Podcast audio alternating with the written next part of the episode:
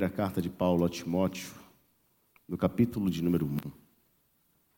Primeira carta de Paulo a Timóteo, no capítulo de número 1.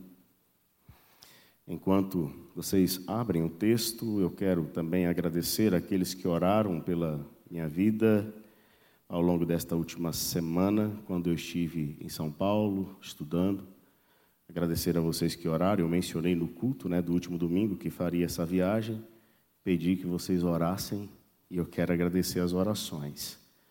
Até a última quinta-feira nós participamos do curso, na sexta e no sábado de um congresso de capelania na igreja de Pinheiros. E retornamos ontem, saímos de São Paulo ontem por volta de meio-dia. E testemunho a vocês o cuidado de Deus sobre a minha vida. Eu estava de carona junto com o reverendo Guilherme, que é pastor em Presidente Olegário e o reverendo Carlos Saraiva, que é pastor da Igreja Presbiteriana Nova Vida, no Carmo do Paranaíba, quando, depois de Serra do Salitre, na descida, nosso carro, infelizmente, entrou em uma curva cheia de cascalho e sofremos um acidente. Mas, pela misericórdia e graça de Deus, fomos poupados.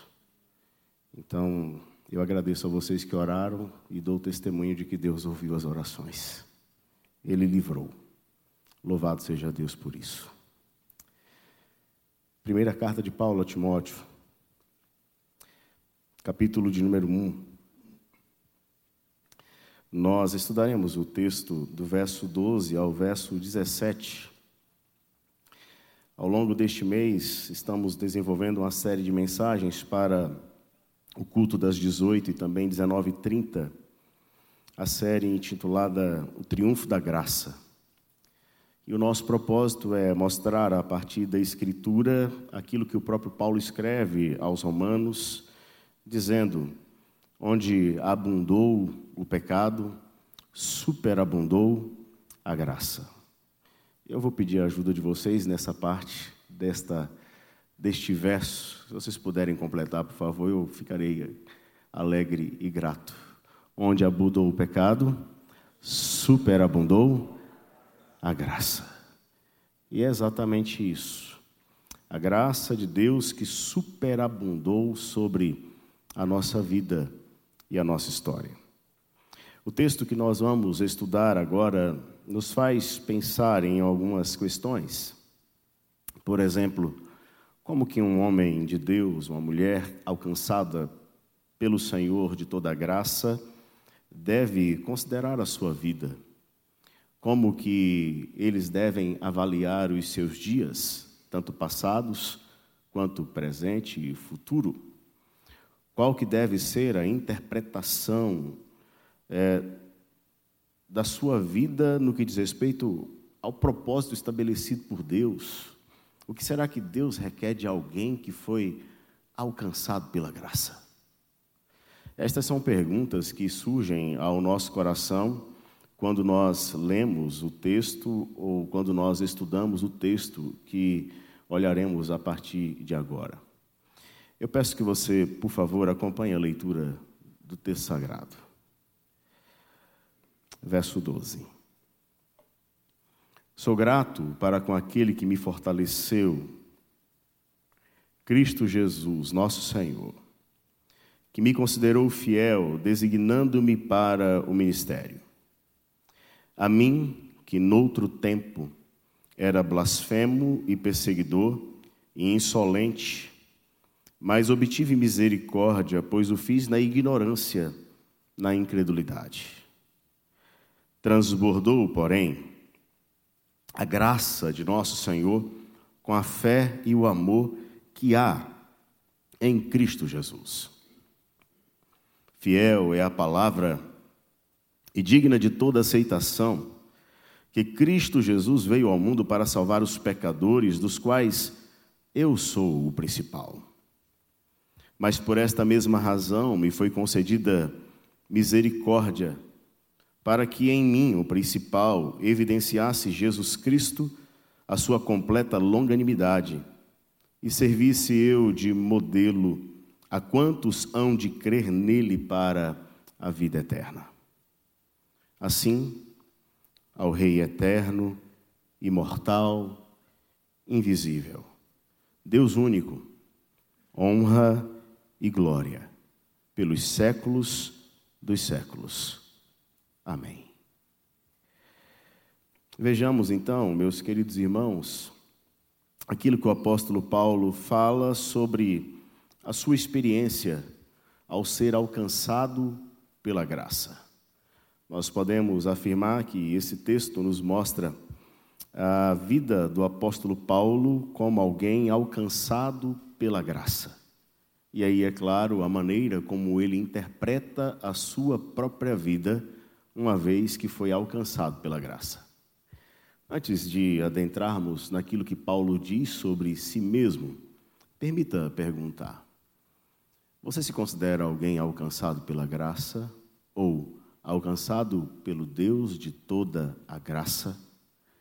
Você crê realmente que a graça do Senhor foi aplicada sobre a sua vida e que pela graça Deus operou no seu coração?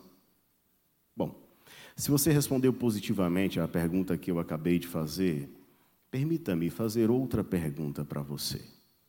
Como então você interpreta a sua própria vida? Como então você interpreta os seus dias vividos e aqueles que ainda viverá? Como você interpreta o propósito da sua existência? Olhemos para aquilo que Paulo fala a respeito de si mesmo. Eu peço que, por gentileza, você mantenha a sua Bíblia aberta, porém, pois eu lerei verso por verso novamente e farei algumas explicações de cada verso. O verso 12 diz assim: por favor, vamos ler juntos? Verso 12, leiamos. Sou grato para com aquele que me fortaleceu, Cristo Jesus, nosso Senhor, que me considerou fiel designando-me para o ministério. Bom, o apóstolo Paulo começa no verso 12 expressando gratidão. E é bom a gente olhar isso logo no começo. Se estamos falando de alguém que entende que foi alcançado pela graça, ele então precisa olhar para aquele que não é ele mesmo, ou para aquele que está além dele mesmo para aquele que outorgou a graça, ou para aquele que derramou a graça. Ao fazer isso, ele agradece pela graça que foi recebida. Então o verso está dizendo: Eu sou grato para com aquele. A gratidão de Paulo é dirigida para outro, e esse outro, você e eu sabemos quem é, nós sabemos de quem se trata. O apóstolo Paulo está falando exatamente do Senhor, do Senhor da sua vida, do Senhor da sua história, daquele que um dia olhou para o próprio Paulo e decidiu trazê-lo para si, resgatá-lo. Então o apóstolo começa com essa palavra de gratidão ao Senhor. E aí no verso 12 ele vai mencionar o porquê que ele é grato. Olhe para o texto bíblico e você vai ver, se você pudesse marcar na sua Bíblia, você poderia marcar as letrinhas aí, A, B, C. Como assim, pastor? É, veja, eu sou grato para com aquele que, A, me fortaleceu, B, me considerou fiel, C, designando-me para o ministério. Então ele está pontuando diante daquele que o salvou motivos de gratidão. Motivos de gratidão. Se eu tenho consciência de que fui alcançado pela graça ou pelo Deus de toda graça e me volto para Ele para agradecer, eu quero falar com Ele agora sobre o que exatamente eu sou grato. E aí no verso 12, ele manifesta pelo menos três razões pelas quais o coração dele se enche de gratidão diante desse Deus. Então ele fala que me fortaleceu, Cristo Jesus, nosso Senhor, me considerou fiel, designando-me para o ministério. Talvez se fizéssemos a leitura do CBA, faríamos a leitura de um modo que estas coisas que estão ditas aqui se tornariam mais claras para nós. Bom, o apóstolo está agradecendo, C, pelo ministério. O que é ministério exatamente? Ministério aqui, queridos, é serviço. Ele está sendo grato àquele que, pela graça, o chamou para servir, para ministrar. E ministrar aqui é ser servo. Ser servo na mão de quem? O próprio verso está dizendo, na mão daquele que é Senhor. daquele que possui todas as coisas, inclusive a vida do próprio apóstolo. Então ele agradece por esse ministério e ele fala: esse ministério é tão extraordinário que quando eu olho para esse ministério e olho para mim mesmo, eu enxergo em mim mesmo alguém que não seria habilitado para desenvolvê-lo. Mas Deus, pelas suas lentes da graça, Ele colocou as lentes da graça e olhou para mim e me considerou até mesmo apto, fiel, ou me considerou alguém digno para desenvolver. E aí, então, nós não podemos, de modo algum, atribuir ao apóstolo Paulo aspectos de mérito, no sentido de, olha, Deus considerou Paulo digno para desenvolver o ministério, porque Paulo, de fato, era um grande homem. Não. O que fez com que Paulo fosse encontrado fiel ou apto para desenvolver o ministério não é aquilo que Paulo fez, mas é aquilo que Cristo fez em favor de Paulo. Aí então chegamos no A, porque ele não vai conseguir servir em fidelidade se o Deus de toda graça não o fortalecê-lo enquanto ele serve. O Senhor que fortalece, o Senhor que nos conduz para a obra, é aquele que quer usar as nossas vidas em um serviço para a glória não do apóstolo, não sua, não minha, mas para a glória daquele que graciosamente nos alcançou. O apóstolo começa então expressando essa gratidão diante do Senhor. Alguém que foi alcançado pela graça precisa olhar para o Deus de toda a graça e enxergar na sua própria vida motivos de gratidão. Quais são os motivos de gratidão que você traz agora? E aí, por favor, não me leve a mal. Eu não quero dizer que a sua casa, o seu carro, o seu trabalho, a sua empresa não sejam razões razoáveis para agradecer. Claro que é. Mas o que eu quero dizer é, espiritualmente falando, diante daquilo que Deus realizou em Cristo por você, pelo que você é grato? Você consegue enxergar também nesse Deus de toda graça, operando na sua vida função, propósito, chamado. De que modo você tem servido? Você consegue enxergar o fortalecimento dele para que você sirva? Você consegue entender que a dignidade do serviço que você opera, que você faz, não procede de você mesmo, mas procede do Deus de toda graça que te habilita e capacita para fazê-lo? Por favor, não me leve a mal, mas quantos não são aqueles que estão ocupando cargos e posições, que estão desenvolvendo funções em empresas, em faculdades, em outros lugares, e enchem o coração de vaidade para pensar que estão ali por causa de si mesmos? Quantos não são aqueles ministros que estão em púlpitos pelo Brasil, achando que estão ali por causa de si mesmos? É pela graça. É tudo pela graça. Verso 13. Por favor, mais uma vez, leiamos juntos, a uma só voz. Leiamos. A mim que noutro tempo era blasfemo e perseguidor e insolente, mas obtive misericórdia, pois o fiz na ignorância e na incredulidade. Bom, se não ficou claro para nós e para Timóteo, a quem Paulo estava escrevendo para encorajar no ministério, se não ficou claro ainda que Paulo não era digno de tudo isso, agora no verso 13 as coisas se tornam ainda mais claras. O apóstolo Paulo vai falar: olha, deixa eu mostrar para você, Timóteo, a maneira como eu enxergava os meus dias passados, antes de ser alcançado por esse Deus de toda graça. Permita descrever um pouco dos meus dias. Como esses dias eram?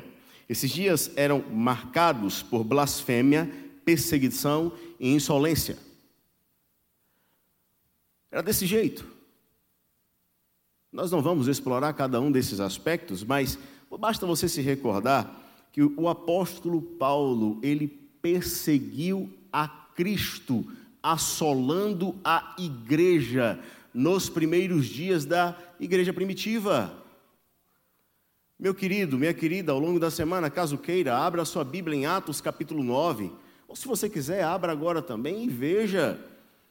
O Senhor, ele vai ao encontro do apóstolo Paulo. Paulo está perseguindo a igreja.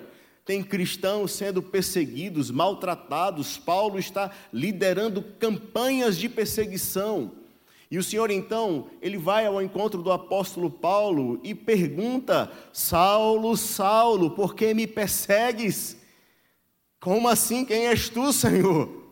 Eu estou perseguindo esse bando aí que se diz cristão, que se diz do caminho. E aí me aparece então o Senhor dizendo que eu estou lhe perseguindo? Ali Cristo está ensinando para Paulo que a perseguição à igreja era perseguição a ele mesmo, porque Cristo é aquele que se identifica com a sua igreja. Mas eu quero chamar a sua atenção para o fato de que Paulo é o instrumento de perseguição. E quando ele se recorda desses dias passados, ele sabe, ele tem consciência que foi alguém que se rebelou contra Deus. Ele sabe, ele reconhece que foi alguém que lutou contra os propósitos de Deus. E é por isso que ele se chama, em outro tempo, de blasfemo alguém que se levantava contra o nome do Senhor, para que o nome do Senhor não avançasse. Mas olha o detalhe do verso, por favor. Porque o verso diz de um modo muito claro: a mim que, e aí está escrito assim, noutro tempo. Noutro tempo.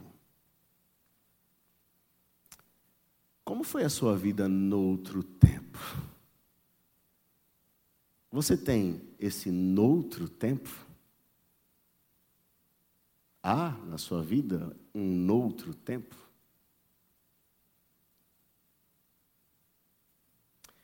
Estávamos num congresso de capelania e pude ouvir algumas oficinas, palestras. E em uma delas nós ouvimos o testemunho de um rapaz em uma capelania que teve um encontro com Cristo no leito da morte, depois de receber os cuidados de um projeto e de um capelão usado por Deus para falar do amor de Cristo para ele. E ele sofria. Sofria muito, porque noutro tempo ele fez coisas terríveis. Noutro tempo, ele havia violentado a sua própria filha sexualmente. E a sua filha ficou grávida e teve um bebê. Ele sofria com isso. E antes da sua morte, ele ainda no coração lutava. E o capelão ensinou para ele: aquele que está em Cristo é nova criatura. As coisas antigas passaram, tudo se fez novo. Noutro tempo você viveu assim, mas agora não mais.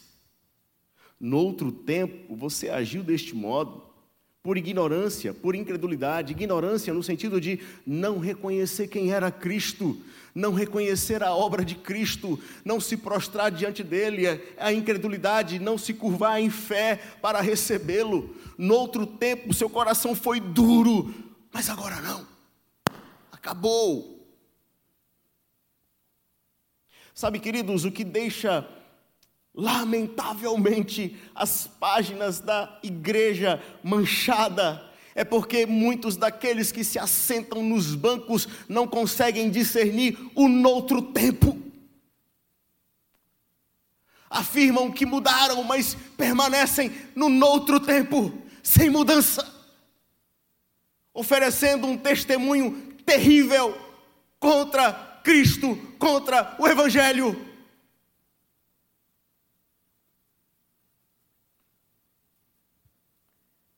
Por mais que o noutro tempo tenha sido terrivelmente assustador. Olha o que acontece no verso 14. Juntos, por favor, leiamos. Transbordou, porém, a graça de nosso Senhor com a fé e o amor que há em Cristo Jesus. É interessante porque se você ler o verso 13, o verso 13 é como se estivesse falando assim: olha, onde abundou o pecado? Na vida do apóstolo Paulo. Onde nós encontramos abundância de pecado, blasfemo, perseguidor, insolente, ignorante, incrédulo. Onde abundou o pecado. Aí vem o verso 14 e fala assim: superabundou a graça. É o triunfo da graça. Curiosamente, se nós estivéssemos avaliando o currículo deste homem para falar se ele deveria receber a graça ou não, nós olharíamos pela perspectiva humana e falaríamos de jeito nenhum. Mas curiosamente, se fôssemos avaliar todo e qualquer currículo humano, o seu, o meu, o de Paulo, o deste homem que eu acabei de mencionar no testemunho que foi dado, todos nós receberíamos a mesma resposta, porque não há mérito em nossos currículos. É por isso que Paulo vai dizer que transborda a graça. Existe uma medida em que o pecado vem e assola o coração do homem, trazendo-lhe perversidade em seu tempo. Entretanto, esta medida não é uma medida que possa ultrapassar a medida da operação da graça. A graça se manifesta de um modo superabundante e transborda, ultrapassa os limites, e a graça então agora opera.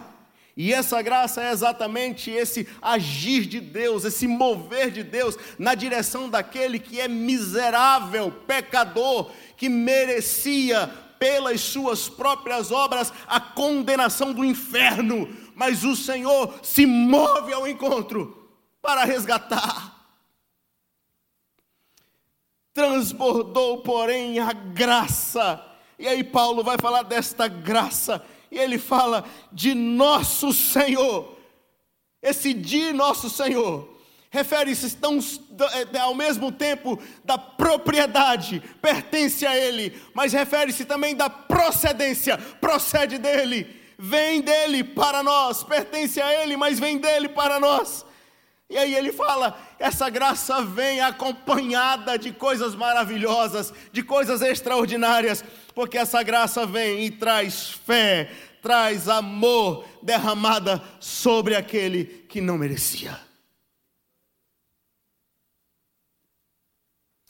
Diante disso, olha só a convicção de Paulo. O verso 15 começa ele falando algo que é mais ou menos assim: Prestem atenção no que eu vou falar.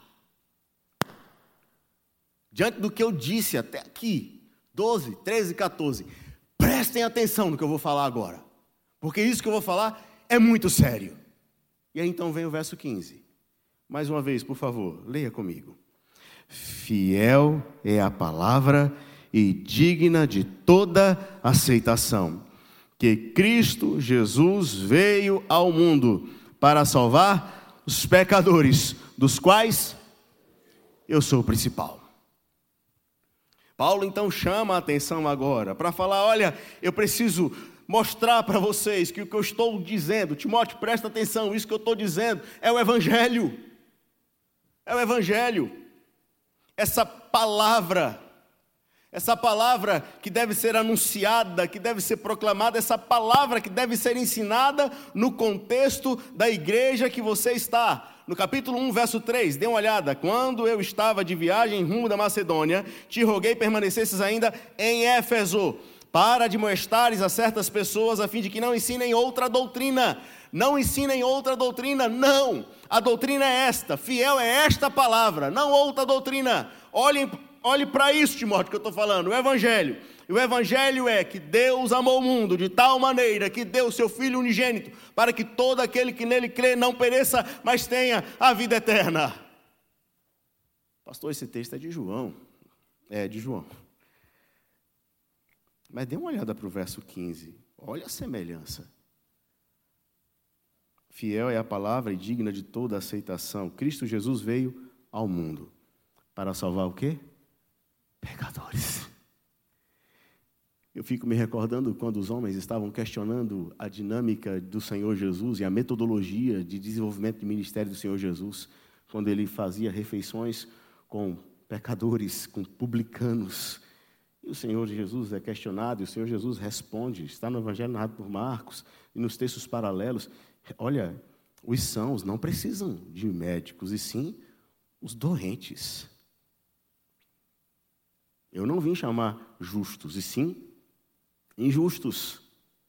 Não é porque havia justos, todos eram injustos, mas alguns homens se consideravam justos a ponto de não necessitarem do redentor, do salvador. O mesmo acontece em nossos dias.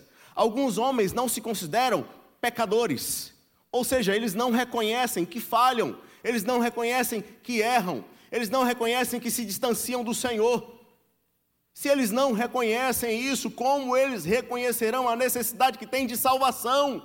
Não haverá reconhecimento, permanecerão na ignorância, permanecerão na incredulidade. Todos aqueles que não olham para si mesmos e não reconhecem que são pecadores. E aí Paulo fala assim: Eu não tenho problema de reconhecer que sou pecadores. Aliás, deixa eu falar uma coisa para você, Timóteo e para aqueles que vão tomar conhecimento do que eu estou escrevendo. Imagine uma fila de pecadores, onde os primeiros da fila são dados como aqueles que cometeram pecados mais terríveis. Você consegue imaginar isso, Timóteo? Pois bem, olhe para o homem que está na primeira posição da fila. Esse homem sou eu. É o que Paulo está dizendo aqui. Quando você lê o texto, no final do verso, ele diz assim: dos quais eu sou o principal. Ao olhar para si mesmo, ele olha para si mesmo e fala: Eu sou o primeiro da fila. Isso é interessante, né? Porque nós que recebemos a salvação pela graça em Cristo,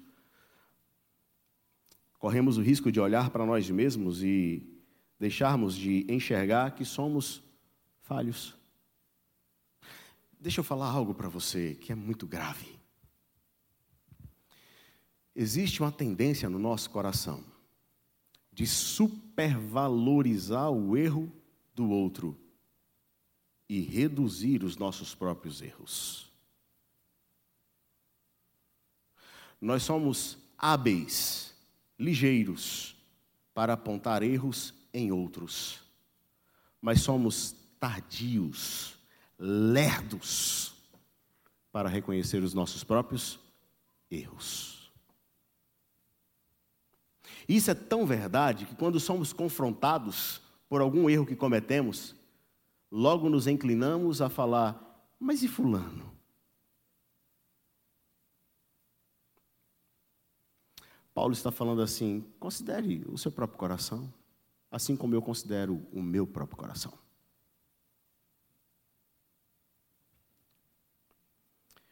Verso 16, por favor, juntos, leiamos. Mas por esta mesma razão me foi concedida misericórdia, para que em mim, o principal, evidenciasse Jesus Cristo, a sua completa longanimidade e servisse eu de modelo a quantos hão de crer nele para a vida eterna. É, é, é tremendo isso. A graça de Deus tem uma lógica que não compactua com a lógica humana. Isso é, é assustador. Porque, humanamente falando, alguém poderia olhar para Paulo e falar assim: morra.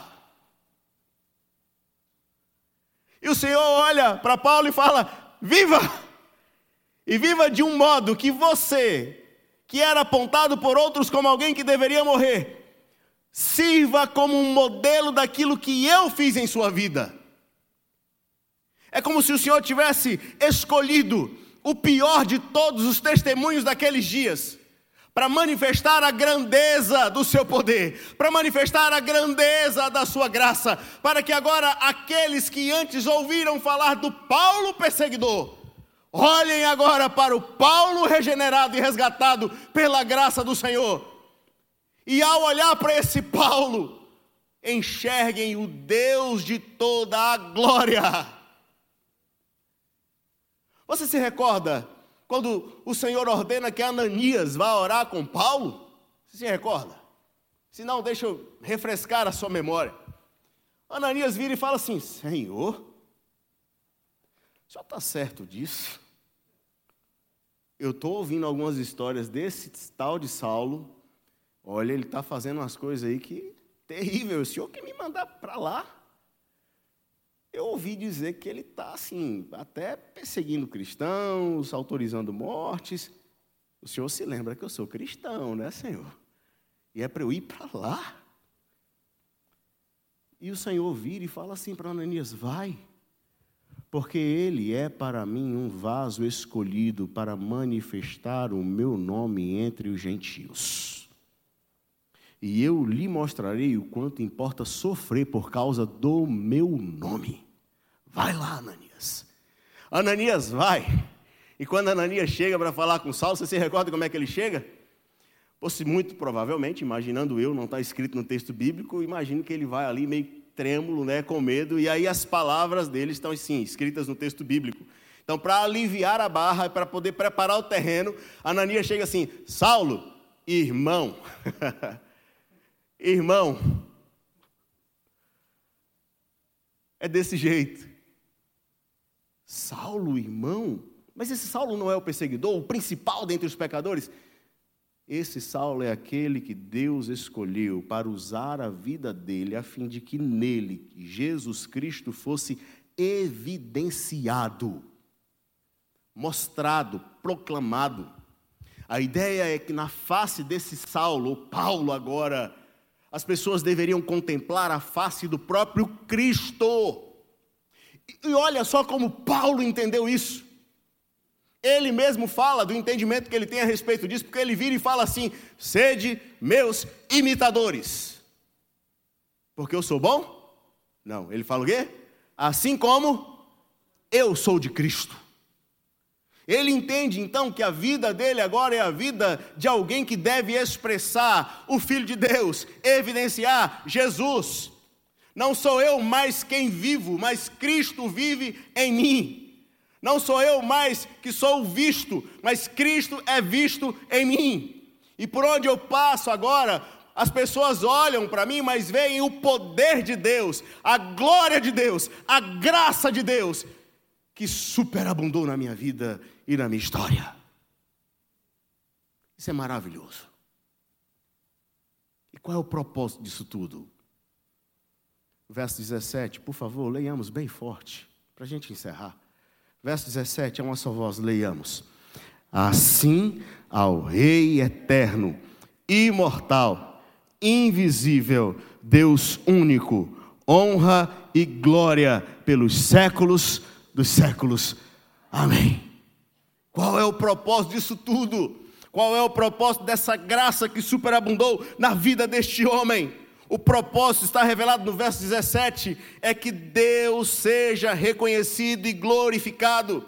Aquele que o salvou precisa ser reconhecido e glorificado. O Rei eterno, imortal, invisível, Deus único. Está falando do Senhor, de atributos, de revelação do ser de Deus. E é claro, em Cristo. E aí Paulo fala: é esse Deus, agora toda honra, toda glória, desde agora e para sempre. Amém, amém. Que assim seja. Que isso não termine, que isso não acabe.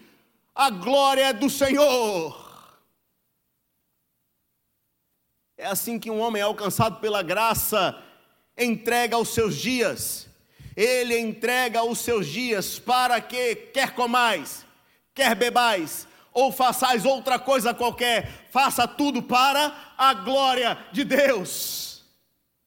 É assim que um homem que foi alcançado pela graça vive, entendendo que aquele que se gloria, glorie-se no Senhor e não em si mesmo.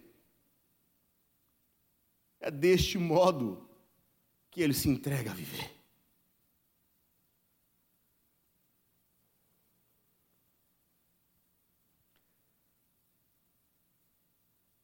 O apóstolo Paulo, queridos, um homem alcançado pela graça, tem uma correta percepção de si mesmo, tem uma correta percepção dos seus dias vividos e que ainda viveria, e tem uma correta percepção do propósito da sua existência. Com você e comigo não pode ser diferente. Não pode. Por isso, em nome de Jesus, você que foi alcançado pela graça, renda graças. Agradeça. Agradeça por aquilo que o Senhor derramou sobre a sua vida. Você que foi alcançado pela graça, olhe para os seus dias passados e saiba, tenha plena convicção que foram dias vividos distante do Senhor, com um coração incrédulo, ignorante, rebelde. Mas, naquele desastre que o pecado provocou, a graça superabundou, verso 14. E você, pela graça, foi resgatado. E ainda que você seja considerado como Paulo, o principal dos pecadores, o Senhor de toda graça decidiu resgatá-lo para que na sua vida a face dele fosse manifestada no meio dos homens. E é por isso que você não pode viver de um outro modo que não seja para a glória de Deus. Vamos orar.